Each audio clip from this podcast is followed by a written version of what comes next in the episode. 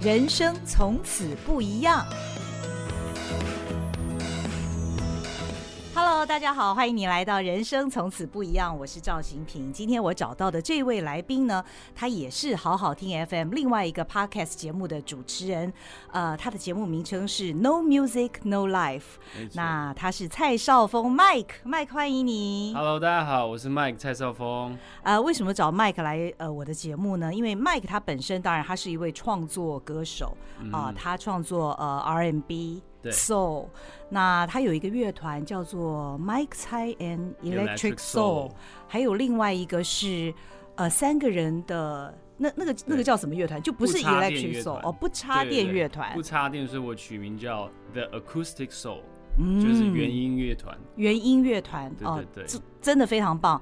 我建议大家可以呃追踪一下 Mike 的 IG，因为他的 IG 里面 PO 了很多的影片，都是他演唱的内容。嗯呃，可能是他在各个 pub 里面啦，对，那或者是他自己在练唱的时候的一些影片，哦、对，啊、呃，让我觉得很精彩。因为本人年轻的时候呢，也曾经是个舞棍，也很喜欢听，嗯，真的、哦，呃，像是那个 Billboard 那些歌，所以，呃，后来听了 Mike 的节目。呃，看了他的演出之后呢，又让我觉得找回了年轻时候的时光，而且更重要的是，因为我们的节目叫做《人生从此不一样》嘛，大家看 Mike 现在的样子，当然就是非常 R&B，非常 Soul，非常创作歌手，就是一个表演的人的样子哦。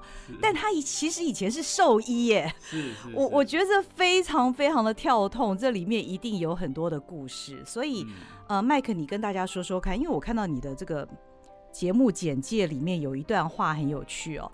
从小热爱音乐，弹奏多重乐器，挑战舒适圈的他，曾在台湾与香港任职兽医。那这段经历到底是哪个是你的舒适圈啊？是音乐还是兽医？应该是说音乐是我热爱的东西。就是我在我小时候就是被逼着弹古典钢琴嘛。相信很多人都有同样的经验，就是幼稚园、小学的时候被家人逼着弹，然后那个时候我其实我还不晓得我这么热爱音乐，只是我弹的还不错，然后那个老师就建议说，哎，你要不要去比赛？然后，然后我我我爸也叫我去比赛，那个时候小学五年级，但是我心里是很反感，因为我爸就是就拿着，因为小时候。以前家教还会打嘛，其实就拿着那个就是藤条还是什么，然后反正就坐在我旁边就逼我练琴，然后我就弹的还不错这样，然后我就跟爸说，哎、欸、爸，好啊，你要我去比赛，我就去比，但是如果我输了的话，你就不要再叫我弹琴了，因为我不喜欢弹琴。对，然后我就我也是很我也是很认真在练琴，然后去比赛，然后就输了。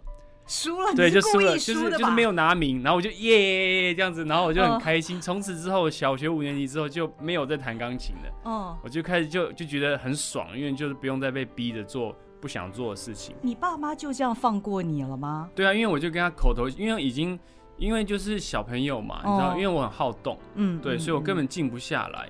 对，然后我也那时候才小朋友，怎么会知道你最热爱的是什么呢？嗯，对啊。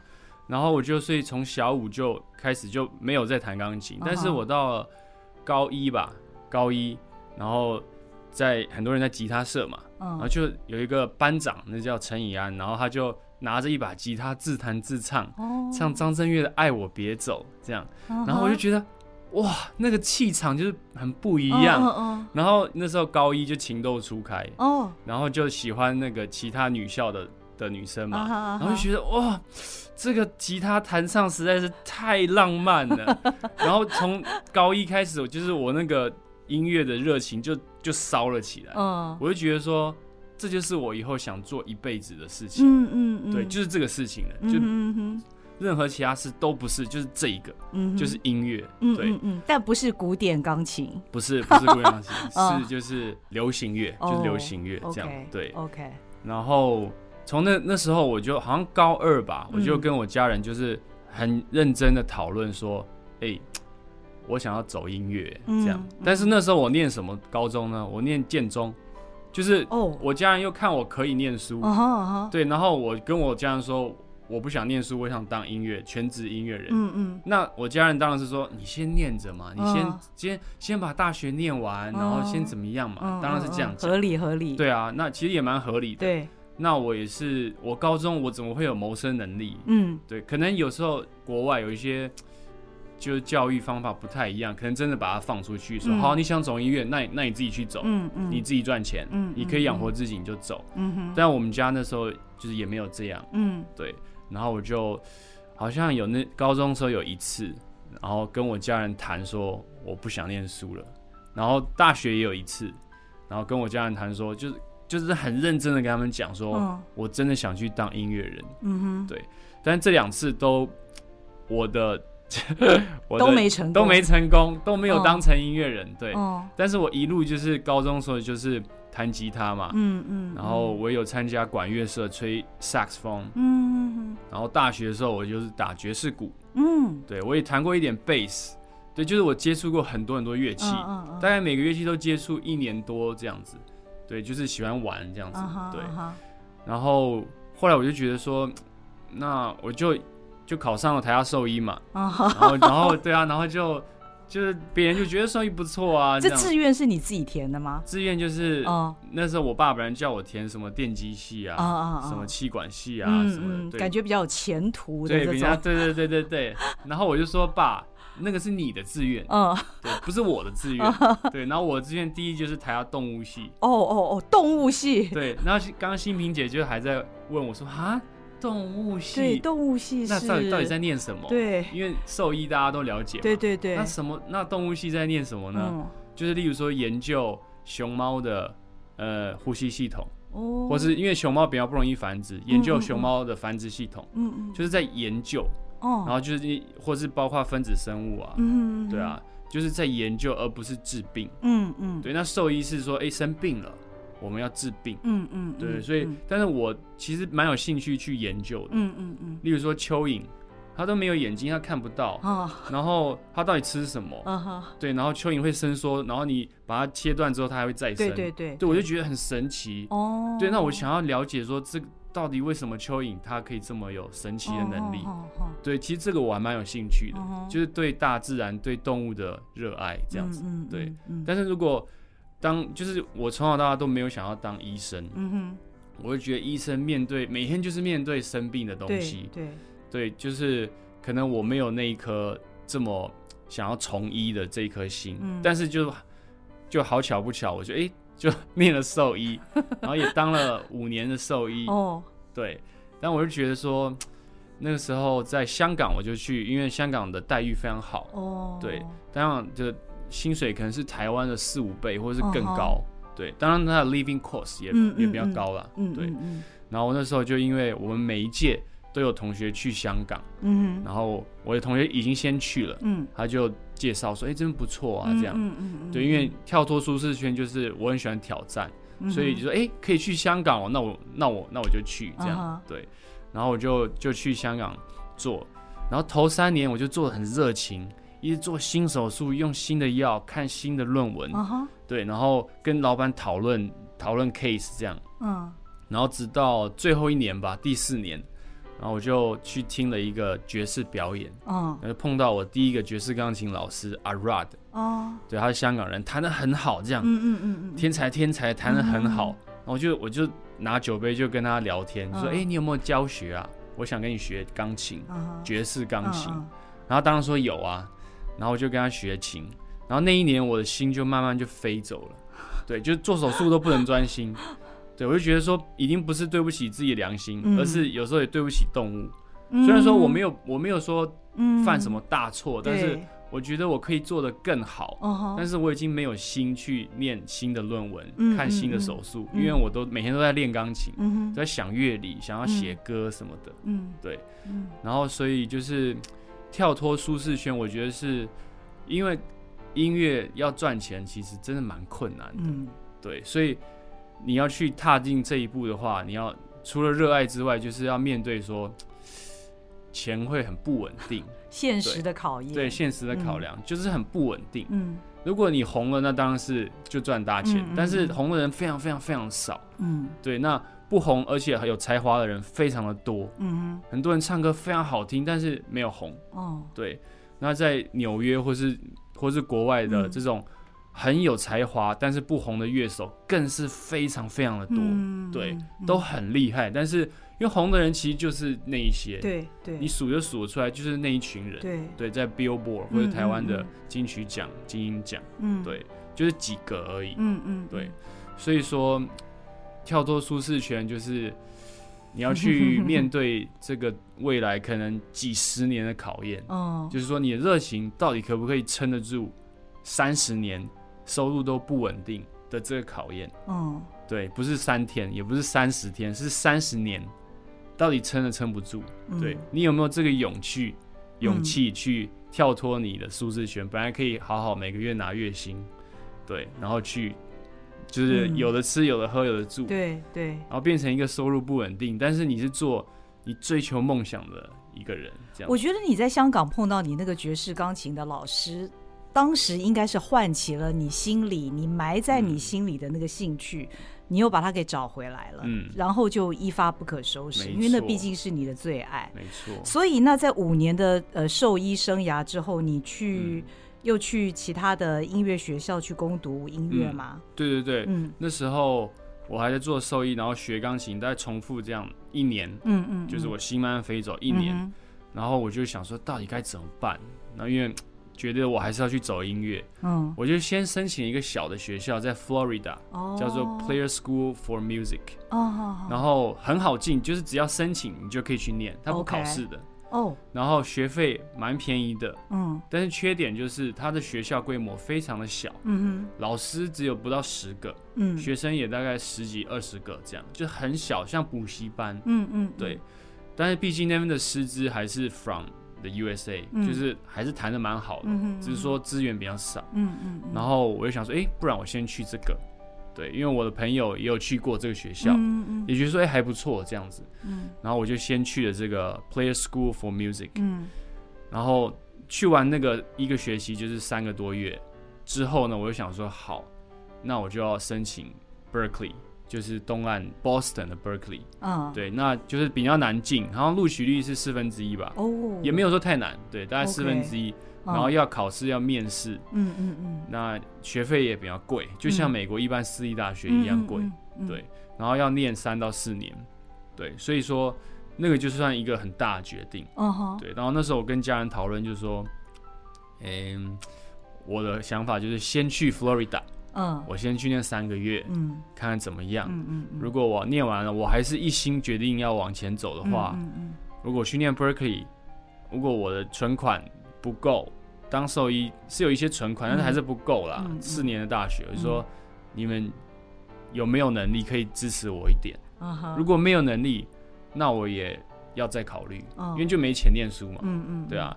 那如果你们可以支持我，也不管多久，如果你们可以支持我一部分也好。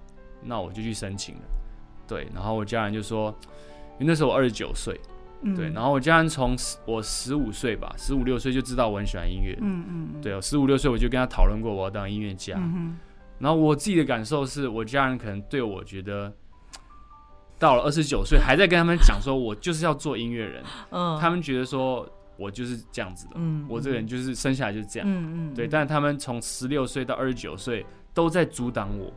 他们可能觉得说，是时候该让我去做，改变不了你了。对对对，我就是这样子。哦、对对对，所以他们那时候就说，好，那你就去念吧。他说，我我们可以支持你一部分，多久也不晓得，嗯、但是你就先去申请吧。嗯、对，然后我就一一股热情，我就我就去申请，然后去考试，然后刚好就也考过了，对，然后就去。念了 Berkeley College of Music，哎，这是一个决心哎，因为其实呃，走上这个音乐之路未必要受过那么好的学院的训练，嗯、对不对？因为很多的创作人他可能自己本身有一些天赋，他就写写唱唱，嗯，也许他就开始了他的。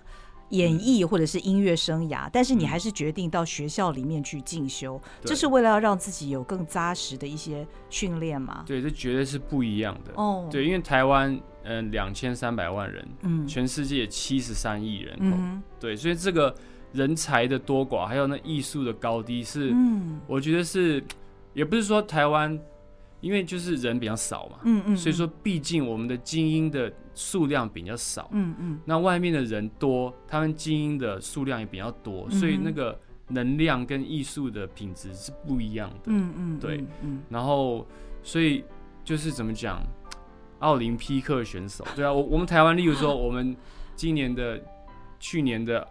Olympic，我们好像有举重嘛，对对对，然后有羽球嘛，羽球我们很厉害嘛，嗯但就是几个人嘛，好像四五个人有拿到奖牌，对对，有没有五个？好像没有，三个左右拿到奖牌，举重一个，然后羽球一个，还有还有什么奖牌吗？呃，空手道了，空手道，对，空手道，我们拿三个三个方面的奖牌，但这世界这么大，奥林匹克选手这么多，这么有才华的运动员。就是我很想去，就是看看全世界到底是长什么样子，嗯、而不是在台湾两千三百万的人口。嗯、对，所以就是我觉得势必是要去被别人电，被别人、嗯、被别人说你不行。嗯，对，然后去看看外面的世界，一山又比一山高。嗯嗯，对对，一定有比你厉害的人。嗯对，所以我就决定，那时候我还本来想去纽约的、New School。哦，对，因为纽约的。也不是说纽约人厉害哦，嗯，纽约当地人就是他就是纽约人，但是说全世界厉害人都去纽约，嗯哼，对，所以纽约的艺术就特别的厉害，嗯，对，因为全世界就去那里，嗯，对，所以我本来其实最想去的是纽约的 New School，嗯，对，但是就是因缘际会，我还是申请了 Berkeley，哦，然后就考在 Boston，在 Boston，OK，对对对。嗯，但是你在纽约好像也去修了一些课嘛，对不对？不只是音乐，还有舞蹈啊等等的。哦，对，你也去那边受了那些的训练。对，就是我 Boston 的 Berkeley 毕业之后，我就搬去纽约。哦、嗯，对他们有一年可以工作的时段叫做 OPT。嗯嗯嗯，对，就你可以工作合法的。嗯嗯对，然后我就去那边，嗯，做我的 OPT 这样。嗯、对，然后就在那边，我就接触舞蹈。对，我有一个朋友叫 Jason，他很喜欢跳舞，嗯、他跳了已经蛮长一段时间了，嗯、他就把我拉去，麦克，派你来跳舞这样子，因为纽约的舞者也是很疯狂。什么舞呢？你们跳、呃？我那时候一开始跳 House，哦，对，然后也有跳一些 Hip Hop，嗯哼，对，也有跳一些双人舞，像是 Hustle，嗯嗯嗯，对，然后我就哎觉得说哎蛮好玩的耶，跳舞。对我来说是一个很新的东西，嗯嗯嗯，对，非常非常新，然后但是我觉得很好玩。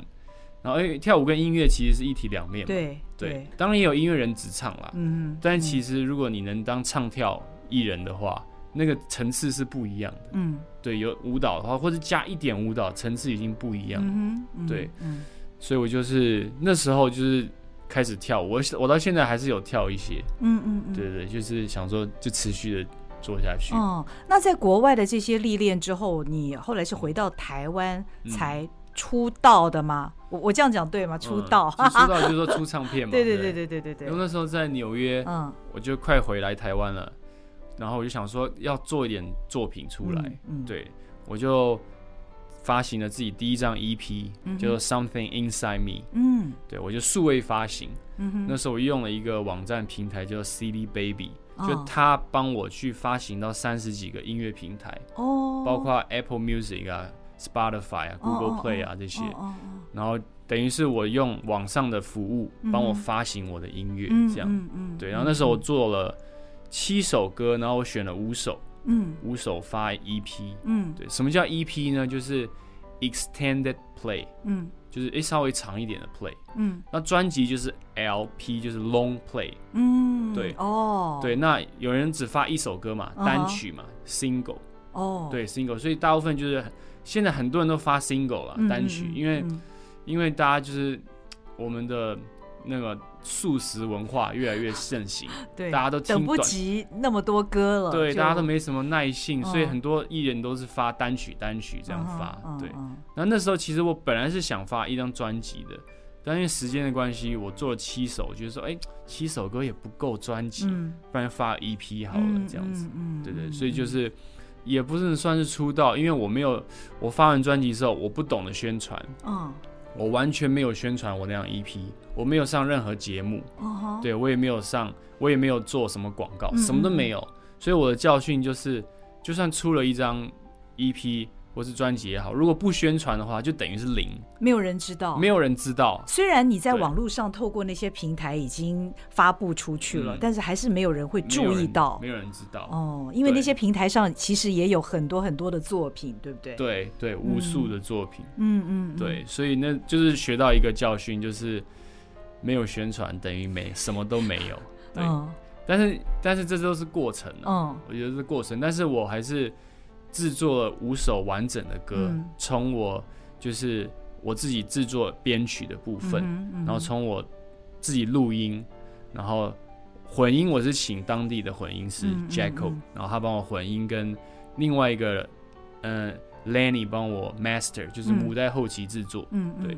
那除了混音跟母带后期之外，其他都是我自己弄。哦，对。然后我还我还要请小号手，哦，还有请。弦乐，哦，对，弦乐跟管乐，我觉得那一定要真人录，那个没有用，没有办法用电脑做，对，大工程哎，哦，对对对，我里面有有弦乐有管乐，嗯，对，还有，而且你没有一个公司在支持，所以这些都是你你自己的经费，独立制作，对对对，我自己自己出所有的费用，OK。对，但是我那时候费用出的算蛮少的，因为大部分都是我自己做。嗯，对我自己做编曲的部分，就是编曲就是所谓的鼓、贝斯、吉他、keyboard，一些特效转场。对，那这些其实是最花钱的。哦哦，就如果你要找一个制作人帮你做一首编曲，这是最花钱的。哦哦，但是你可以自己来。这部分就是我自己做，我自己是我的 producer。嗯嗯，对，所以这就省了很多很多钱。嗯，对。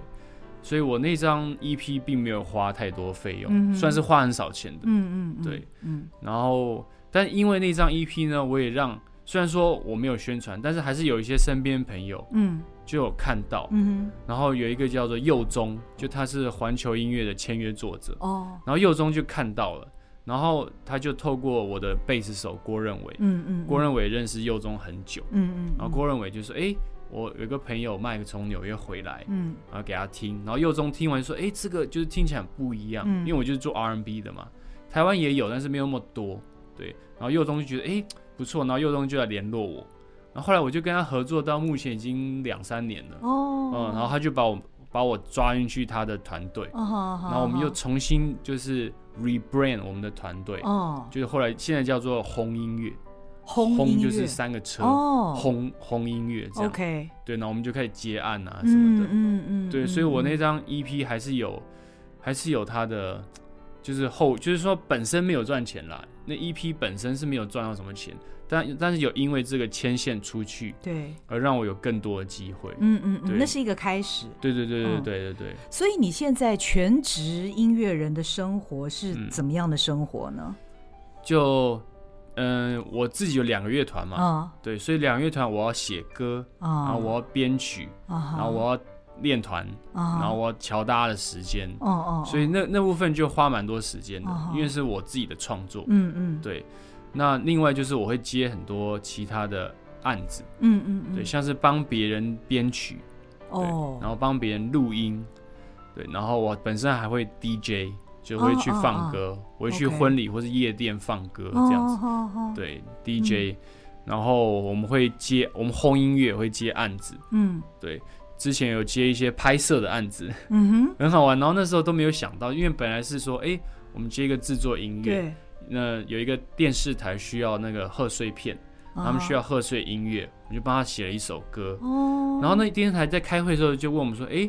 那个你们演员的部分，你们有没有一些资源可以介绍啊？嗯，然后我们就想说，他意思是要我们 casting 吗？然后我们当下就是硬着头皮把它接下来，嗯、就说哦好，我们帮你找看。嗯，然后我们就真的就是招兵买马，然后就问东问西，然后帮他就是找了，呃，他 casting 了两次，好像三次，然后。就是等于是帮他找表演者，嗯，对，帮他找演员，嗯，所以我，我还以为你们自己上阵了，哎，我也有去 casting，对我自己也有去 casting，但是他没有选我，哦，对，但没有没有关系，然后我们就，所以那个案子就是做了音乐又找演员，然后就整个拍摄我们在旁边帮忙这样子，对，蛮有蛮有趣的，嗯。发现自己的路其实还蛮广的，哦，对对对对对，嗯嗯，还去 casting。你你会怎么形容你现你喜欢你现在这样的生活吗？因为你现在其实是忠于你自己的心，对，做你自己喜欢的事情，对，蛮忙的，但是我猜收入也不太固定。对，你喜欢这样的生活吗？你你怎么形容？就我超爱，我超爱这样的生活。对，比起当兽医，就是就是没有没有没有得比，就做音乐就是我想做的事情。OK，对对，我没有想做其他任何事情，我就是想做音乐。嗯嗯，对对对。那你爸妈看到你现在的生活的形态，他们怎么怎么评价，或者是？我自己感受是，他们多多少少会有点担心我。对，就是收入的部分。嗯。所以，但我尽量就是跟他们一直说我过得不错啊，这样，然后，然后说哦，又多了什么新的东西啊什么。但是我自己知道，其实就是在收入的部分是蛮辛苦的。嗯嗯，对。那但这是我的选择。嗯哼，对，我也做过其他的工作。嗯，对，我知道我自己想要的是什么。嗯哼，对我我我并不是想要当亿万富翁。嗯，就那不是我的目标。嗯，对，就算我。很多钱，如果我中了很彩券什么的，嗯，我想做事情其实还是音乐，嗯哼，对，就是我就算我很多钱，我想做其实还是我现在做的事情，嗯，对，所以我发现说，这就是我的命运吧。嗯嗯，对，就是我天生下来就是我应该要做这件事情，这是你喜欢的。对。不过像前两年新冠疫情那么严重的时候，你们应该受到很大的影响吧？因为你的收入应该也蛮多，是来自于实体的一些演出。是。嗯嗯，就很惨。嗯，对，就整个所有表演全部取消。大家音乐人也消也死气沉沉。嗯。就是那些做歌啊什么编曲的 case 也很少。嗯。对，就是。整个就在等，等待一个到底什么时候转变这样子，哦、对，所以那时候很多艺术人都很无奈啊，对，真的很无奈，就觉得说就无能为力啊，就整个世界都都停摆嘛，哦、然后一然后表演产业就是冲击，嗯，也不是说最大，但是是其中之一，嗯、最大的其中之一，对，就真的很无奈。然后就等也不知道干嘛，有时候我写歌的时候也没什么动力，嗯，因为就不能演出，嗯嗯，而且是一个时间一两年，我也不知道多久，嗯哼，所以平时我写歌很快，但是在那一时期的时候，我写歌也写不太出来，灵感也受到一些影响，对，灵感也不太有，对，写不太出来，那动力不见了，嗯嗯，对，然后就真的是。就真的只能把它熬过来，这样。现在算是黎明已经来了吗？对对对对对，已经恢复正常了。哦哦，对，算是恢复正常。嗯哼，嗯嗯。所以，呃，现在其实是二零二三全新的一年。嗯。你有什么新希望吗？新希望哦，希望可以就是在接案方面可以就是越来越广了，人脉越来越广，线越来越多，这样子。嗯嗯。对，就是。嗯，短期的案子或是长线的案子，都希望可以跟业界音乐人或是艺术方面的人，就是有越来越多的合作。嗯，对，然后互相帮忙。嗯，对，然后然后看看可不可以制造出更好的音乐环境。嗯，这个产业的环境。嗯，这样。嗯嗯。对。不过麦克，你刚开始也说，其实在，在呃，在音乐这个产业里面，那个红的人永远就是少数的那几个人嘛。嗯。那对于这样的情形，你？你你是怎么看待呢？你你仍然会希望自己有那个机会，就是被看见，嗯，甚至于，也许有一天可以大红大紫，大家都知道你是谁。嗯，你仍然保持着这样的期待吗？当然，当然，嗯，每一个音乐人应该都有这个期待，嗯，只是程度有多少。嗯，我觉得，嗯，那我觉得，因为我有自己的乐团嘛，嗯，我有自己创作歌，所以毕竟我还是想要说，我的歌可以有一天。在一个很大的表演中，大家都会有所有的歌词，大家都知道我的歌，然后跟我一起大合唱那种感觉。嗯，对。然后尤其在副歌的时候，我我直接把麦克风拿给大家，大家都会唱。对，就那感觉是，嗯，我觉得我还没有试过啦。嗯。但是因为我现在开的表演都是比较小的、中小型的场地，例如说七十人啊、八十人以内的那种场地。嗯嗯。但有时候人比较多，例如说来了。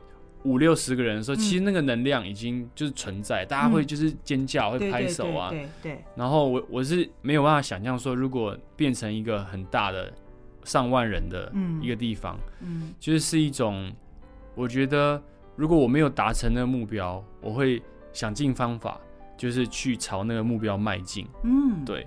我不晓得如果有一天达成那个目标，或者说达不成也好，因为我现在就是还没有达成，嗯、所以我知道这个感受，就是哎、嗯。欸，我还没有达成那个目标，嗯、我一直在往那个目标迈进，嗯、我要尽一切的努力。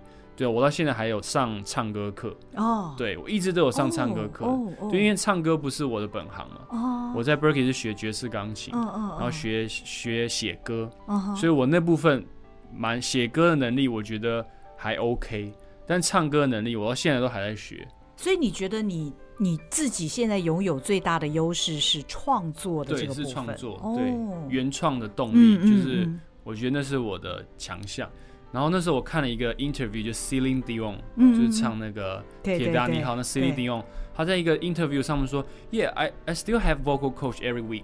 啊，连他对，连 Celine Dion 到如今每个礼拜都还有 vocal coach 看着他。嗯嗯。然后我想说，那我凭什么？可以没有 vocal coach，、嗯、可以不再进修，不再学习，哦、对。然后我就就，所以我到现在都还是有上唱歌课，一直在上，嗯、一直在上。嗯，我觉得就会一直上下去。嗯哼，就是嗯上到可能就像 Celine Dion 这样，就是永远都要有人看着我们。嗯，对对对。嗯嗯嗯、所以就是，所以说。我我现在还没有达成我的目标，嗯、对，所以我会一直一直不断去追求。那我不晓得有没有一天，如果如果追求到了，我不晓得会发生什么事情。对，因为因为如果真的追求到的话，感觉上好像，因为我听别人的艺人 interview，像是 Justin Bieber 啊、哦、那些就是红的艺人，嗯、然后或者说嗯 Kurt Cobain，嗯，就是那个西雅图的 Nirvana 的主唱 Kurt Cobain，他最后就是吞枪自尽。二十九岁的时候，还是二十七岁？嗯，我查一下。嗯，所以他们都有一种说法，就是说，他觉得这个世界就是这样了。嗯，他觉得他拥有一切了。哦，那他还要做什么？嗯，就他已经达到人生的高峰，就是几亿人口都在听他的音乐，嗯、都在说你是最棒的摇滚乐手。那他下一步是什么？嗯，他已经拥有一切了。嗯嗯嗯，对，当然我不能感受了，但是我听到。很多个艺人这样讲，对，那我我只能想象说，诶、欸，如果有一天我开了万人演唱会、世界巡回，就是我不晓得那是什么样的世界，哦、对，但是我还没有达成的之前呢，我就会尽所有的方法，所有的一切，就是去达成这个目标，嗯，一直去追求它，嗯，对，嗯，嗯。对，所以我觉得每个人都会有这个梦，嗯哼，对。嗯，我觉得听 Mike 讲到这里哦，我想起他的 Podcast 节目的名字 No Music No Life，嗯，这就是你，对不对？哦、对啊，没有音乐就没有你，就没有人生。对啊，呃，这是一个非常忠于自己，然后努力去追求的故事。嗯，我觉得很棒。嗯，我觉得很棒。那也非常非常的祝福 Mike。呃，我从第一次听他演唱，那是二零二一年的一个年终的音乐会啊。那那次我听了他唱了很多的 R&B Soul 的歌曲，那另外他也唱了一些诗歌啊。当时我就蛮惊艳的，觉得很喜欢。那后来听了他的 Pockets 节目之后。呃，我觉得他是一个很自然的一个主持人，他的才华也表现在里面。那如同我在节目一开始的时候说，我追踪他的 IG 之后呢，看了很多他的演出的片段，我觉得很棒。所以今天请他来上他的节目，也请他说出他的人生故事。那我想追求自己所爱的，而且你有机会，你现在能做这样的事情，是一个很棒的幸福。嗯，那非常祝福你。那也希望今天的故事呢，让大家听了之后觉得喜欢，你也去追求你自己所喜欢的事，谢谢您收听今天的人生从此不一样，也谢谢 Mike，谢谢心平姐，谢谢，我们下回再会，拜拜，拜拜。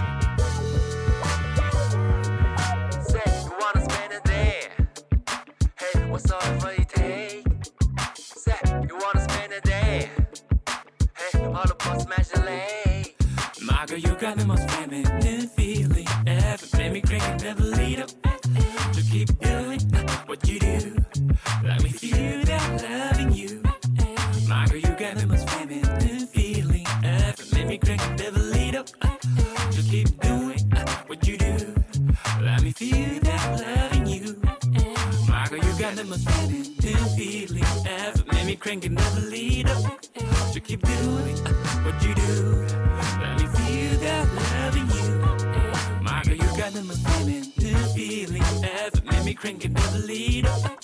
So keep doing what you do.